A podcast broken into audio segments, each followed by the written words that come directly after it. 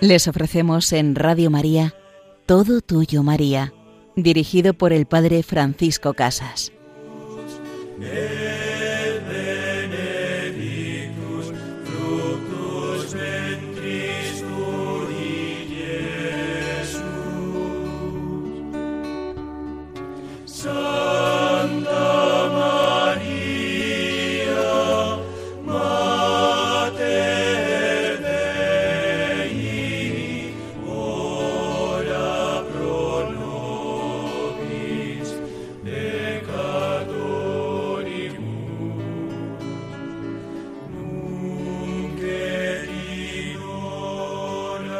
Ruega por nosotros, Santa Madre de Dios, tu querida Madre, llévanos siempre junto a tu Hijo Jesús.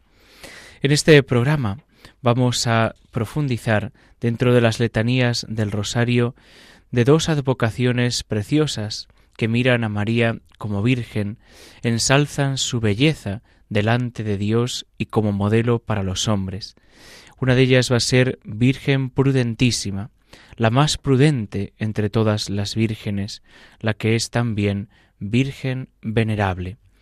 En la segunda parte de nuestro programa nos acercaremos a la vida también de San José de Cupertino, un intercesor de los estudiantes, aquel que con su vida fue dejándose hacer por Dios, fue testigo de la obra ingente que Dios quiere hacer con cada uno de nosotros si le dejamos, y por eso en nuestro programa hoy queremos presentarle como modelo de amor al Señor, como modelo de confianza y también como un joven que entregó toda su vida por el reino de Dios. Pues con este título de María, de Virgen prudentísima, ¿a qué hacemos referencia? ¿Qué queremos decir de ella? Pues la Iglesia tributa a María un gran elogio, pues la prudencia es la primera de las virtudes cardinales y es la virtud moral que consiste en discernir y distinguir lo que es bueno para seguirlo o malo para apartarse de ello. Prudencia es cautela, es moderación, sensatez, buen juicio. Además, es la que dirige y regula todas nuestras acciones. La vida cristiana, sin la prudencia, pierde toda belleza toda fecundidad de bien. La prudencia es una virtud moral que se adquiere de ordinario con los años. María es tanto más digna de alabanza porque fue prudentísima desde su tierneidad, excepcional prudencia, más celestial que terrena, más infundida por Dios que adquirida con el estudio, con la práctica o con la edad. San Bernardo no acaba de admirar la prudencia de María en el coloquio que tuvo con el arcángel Gabriel, y con la prudencia todas las virtudes cardinales. Ante el anuncio de que concebirá al mismo Hijo de Dios, permanece constante en la resolución de su virginidad. Ella no es incrédula como Zacarías, sabe por el profeta Isaías que el divino Mesías prometido ha de nacer de una virgen, pero pregunta el cómo. Requiere una explicación. Esto es prudencia sobrenatural y divina. Concluye San Bernardo que ella fue prudente en su interrogatorio.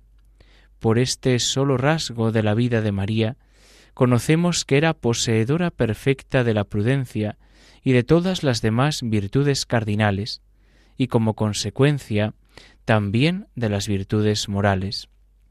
Oh Virgen prudentísima, derrama un rayo de tu prudencia sobre nosotros, que ilumine nuestro obrar y nos guíe al hablar. Oh Madre Santísima, enséñanos a callar cuando debemos ser prudentes. ¿Cuánto tenemos que aprender de esta letanía de la Virgen? ¿Cuánto tenemos que aprender de esta virtud de nuestra Madre? A ser prudentes, a saber callar, pero también a saber hablar cuando conviene, cuando es conveniente para mí y para los demás. Y eso nos lo enseña la Virgen, nos lo enseña el trato cercano y personal con Jesucristo, a ser prudentes, pero a vivir en la verdad. Prudencia no significa apocamiento, no significa renunciar totalmente a decir la verdad, sino que ser prudente significa saber ocupar el lugar que a cada uno le corresponde. La prudencia va muy unida a la humildad y al resto de virtudes. Por eso tenemos que pedirle mucho a nuestra Madre que nos enseñe a ser prudentes, a colocarnos en nuestro lugar, a no querer sobresalir sobre todo y sobre todos, a no querer ser los más famosos del mundo entero, de los que todo el mundo se entere que hacemos las cosas, sino que con prudencia, sabiendo medir, sabiendo entregarnos y cuando convenga dar la vida siempre por Cristo y por los hermanos. María también es aclamada e invocada con el título de Virgen Venerable. La veneración es aquel honor y reverencia que se le da a una persona en testimonio de su excelencia, de su virtud sobrenatural, de su santidad, y consiste en una gran consideración de nuestra mente hacia la persona dotada de estas cualidades, en un correspondiente afecto del corazón, estima y aprecio. Por consiguiente, la santidad es objeto de veneración. Si queremos conocer por qué merece María el título de venerable, hemos de considerar la grandeza de su santidad. Muchos cristianos confunden la perfección cristiana o la santidad con los medios para obtenerla. Otros hacen consistir la santidad en las penitencias exteriores, otros en largas oraciones, otros en despojarse de toda cosa por amor al prójimo y así por el estilo. Estas y semejantes prácticas son medios muy útiles para llegar a la santidad. Serán, con la gracia divina, principio y señal, fruto y efecto de la santidad, pero no son la santidad esencial. De hecho, ha habido santos que no lo dieron todo a los pobres, que no practicaron penitencias exteriores, que no hicieron largas oraciones. La santidad es la perfección en el amor. La esencia de la perfección evangélica consiste en la unión con Dios. Dios es santo por naturaleza, nosotros en cuanto estamos unidos a Él. Somos santos por gracia. La unión con Dios es efecto de la caridad. Cuando el cristiano observa y vive perfectamente el, precepto básico de la ley evangélica. Ama al Señor tu Dios con todo tu corazón, con toda tu alma, con todas tus fuerzas. Y el segundo, ama al prójimo como a ti mismo. Este está viviendo la santidad. La medida de la santidad de María es su ardiente caridad de Madre de Dios. Para conocer lo digna que es la veneración, sería necesario profundizar en los abismos inaccesibles de su corazón y medir su amor y estar solo Dios, estar solo con Él. Y esto, esta medida, solo Dios puede hacerlo. Nosotros debemos venerarla, debemos alabarla, invocarla, por lo que percibimos de los datos externos. La gracia de Dios es la que nos hace santos. Es por eso que la plenitud de la gracia confiere la plenitud de la santidad. La gracia, semilla y fruto de la santidad, hace que Dios esté en nosotros y nosotros en Dios. María fue declarada y proclamada solemnemente de parte de Dios por medio del ángel Gabriel, llena de gracia y poseedora del Señor cuán santa y venerable eres, oh Madre. Pues pidamos estas dos virtudes de María, que es prudente y que es venerable, digna de alabanza, digna de adoración. ¿Por qué? Porque está llena de gracia. Pues que María nos enseñe a hacernos humildes. En esta canción que vamos a escuchar, somos invitados a pedirle a María que nos haga humildes como ella y nos lleve al amor de su Hijo Jesús cada día de nuestra vida.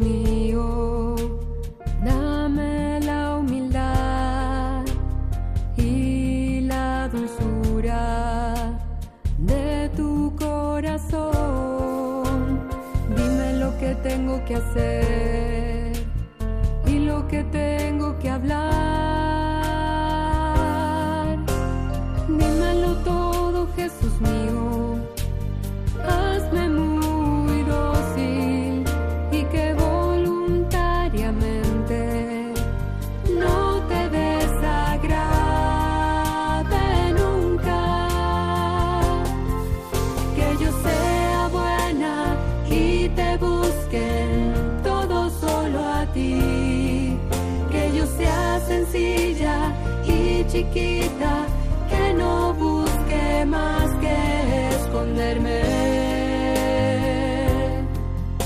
En todo y siempre en ti. que busque esconderme en todo y siempre en ti, Señor, y para ello pido la ayuda, la intercesión de mi Madre, la Virgen María. Estamos en este programa, Todo Tuyo, María, con el Padre Francisco Casas. En la primera parte de nuestro programa hemos comentado estas dos advocaciones del Santo Rosario, estas dos letanías Virgen prudentísima, Virgen venerable. En la segunda parte de nuestro programa vamos a adentrarnos en la vida de San José de Cupertino, un santo quizá no muy conocido para la mayoría, sobre todo para la mayoría de los que deberían conocerlo, pues él es el gran intercesor de los estudiantes. San José de Cupertino, por lo que después veremos de su vida, se ha convertido en uno de los protectores de aquellos que estudian y que deben pedirle al Señor la gracia de conocer la verdad, de hacerla propia y de transmitirla a los demás.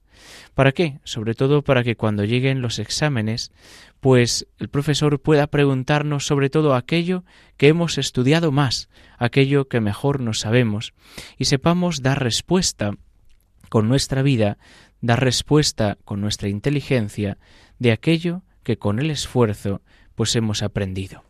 ¿Quién fue San José de Cupertino? Pues San José de Cupertino nació en el año 1603 en la ciudad esta, Cupertino, de la diócesis de Nardo, en el reino de Nápoles. Su padre murió antes de que él naciera, y la madre estaba endeudada. Le dio a luz en un establo, y desde los cinco años el niño se dedicó a la oración devota. A menudo permanecía inmóvil, con los ojos levantados al cielo, lo que le valió el apodo del boca abierta.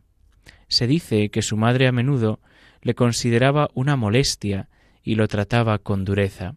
José era lento para aprender y distraído. Se decía que paseaba con frecuencia sin rumbo y que tenía un mal temperamento, así que no era popular en absoluto. Él trató de aprender el oficio de zapatero, pero fracasó. Pidió ser un franciscano, pero al principio no lo aceptaron. Por último, se unió a los capuchinos, pero lo echaron. A los diecisiete años se convirtió en capuchino, pero sus deficiencias intelectuales y éxtasis frecuentes le hicieron inadecuado. Él, dicen las fuentes, dejaba caer montones de platos, se olvidaba de hacer lo que se le había pedido. Su madre no estaba en absoluto contenta de tener a José de vuelta en casa a los dieciocho años. Así que habló con su hermano, que era un franciscano conventual, quien utilizó su influencia para finalmente hacerle ingresar en un convento cerca de Cupertino. Se le aceptó como un criado en el monasterio franciscano, se le dio el hábito de los frailes y se puso a cuidar de los caballos y mulas.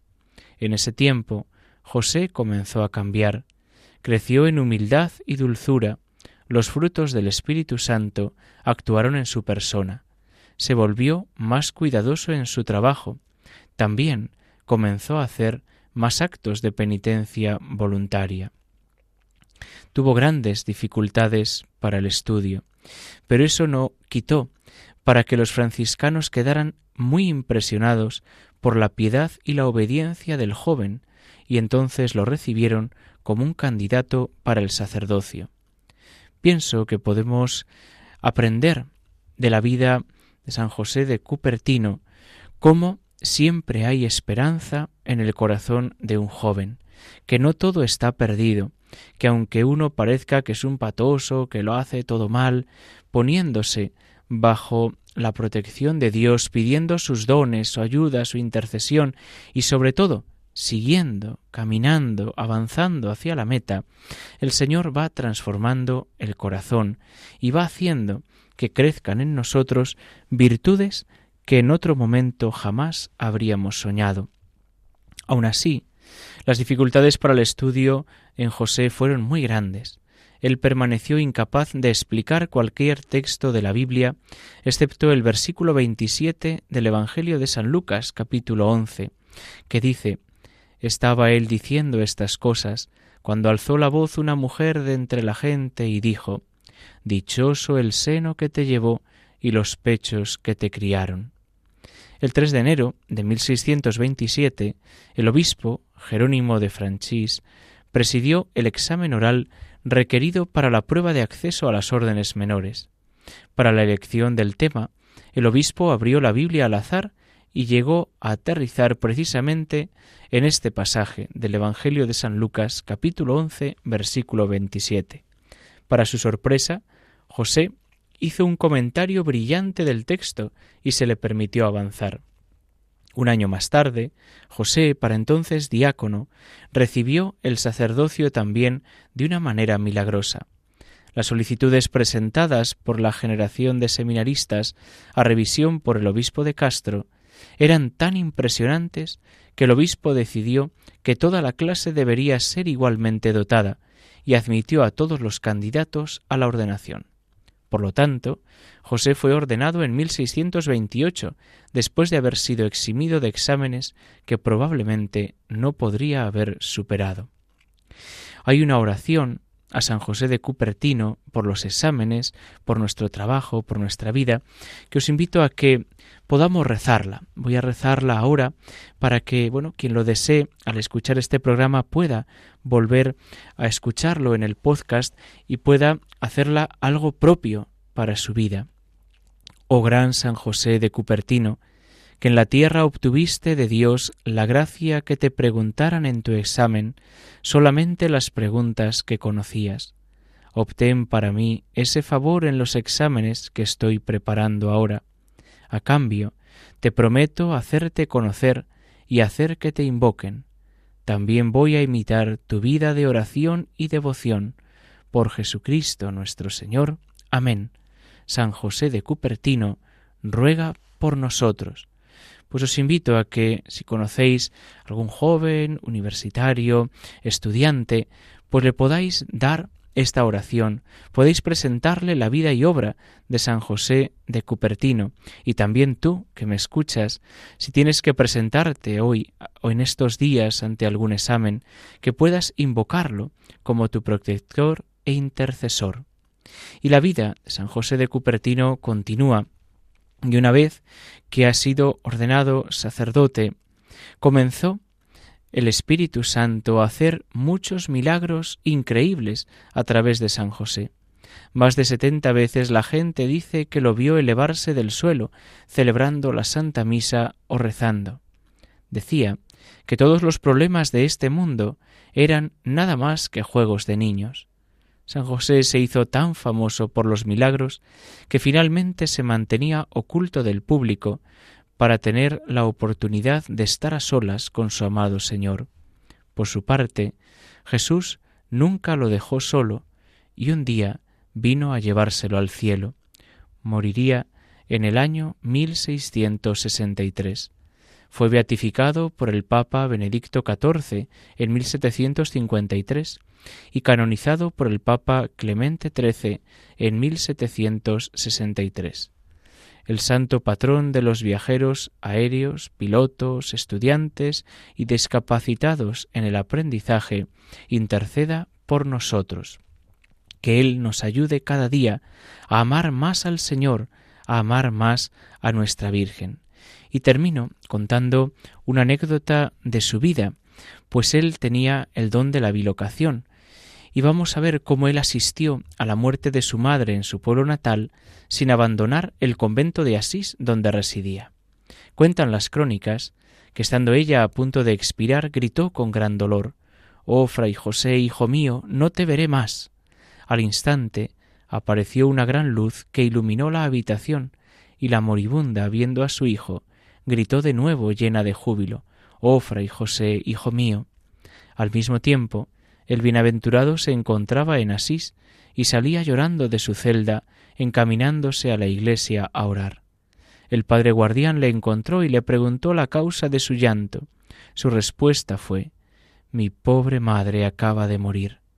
La carta que llegó muy pronto confirmó la noticia, pero también se supo que el santo había asistido personalmente a su madre moribunda pues que San José de Cupertino nos enseñe a amar a María, nos enseñe a amar la verdad, y que ella, la Virgen prudente, la Virgen venerable, nos conceda sus dones y virtudes para cada día de nuestra vida.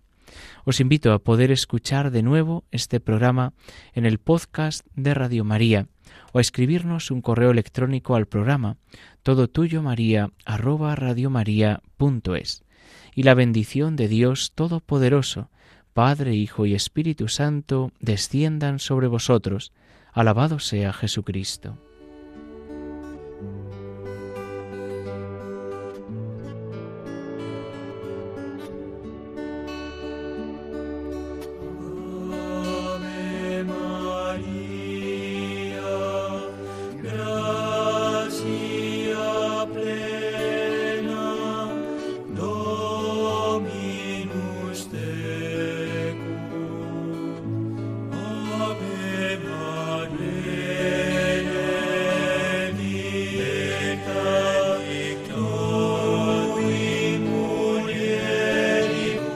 Han escuchado Todo Tuyo María con el Padre Francisco Casas.